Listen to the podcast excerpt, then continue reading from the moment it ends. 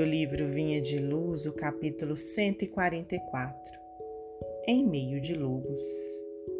Ide, eis que vos mando como cordeiros ao meio de lobos. Jesus, no Evangelho de Lucas, capítulo 10, versículo 3.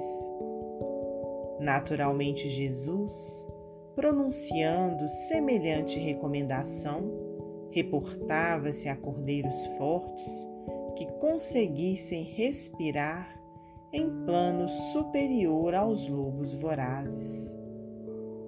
Seria razoável enviar ovelhas frágeis a bestas violentas?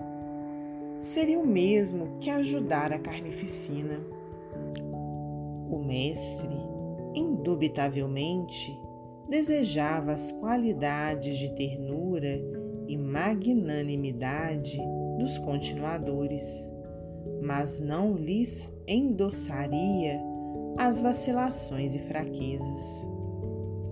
Aliás, para serviço de tal envergadura, desdobrado em verdadeiras batalhas espirituais, ele necessitava de cooperadores fiéis, bondosos, prudentes, mas valorosos enviava os discípulos ao centro de conflito áspero, não no gesto de quem remete carneiros ao matadouro, e sim à gleba de serviço, onde pudessem semear novos e sublimados dons espirituais entre os lobos famintos, por meio da exemplificação no bem incessante.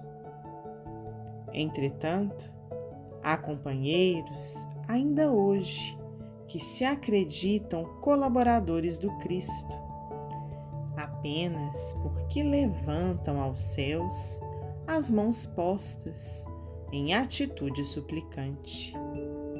Esquecem-se de que Jesus afirmou peremptório: Ide, eis que vos mando. Em tal determinação, vemos claramente que existem trabalhos a efetuar, ações beneméritas a instruir. O mundo é o campo onde o trabalhador encontrará a sua cota de colaboração. É preciso realmente ir aos lobos. Seria perigoso esperá-los. Muitos lidadores, porém, reclamam contra a cruz e o martírio, olvidando que o Senhor e os seus corajosos sucessores neles encontraram a ressurreição e a eternidade com a resistência construtiva contra o mal. Se os madeiros e leões retornassem, deveriam encontrar o trabalhador no esforço que lhe compete e nunca em atitude de inércia, à distância do ministério que lhe foi confiado.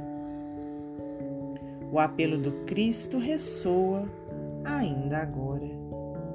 É imprescindível caminhar na direção dos lobos, não na condição de fera contra fera, mas na posição de cordeiros embaixadores, não por emissários da morte, mas por doadores da vida eterna.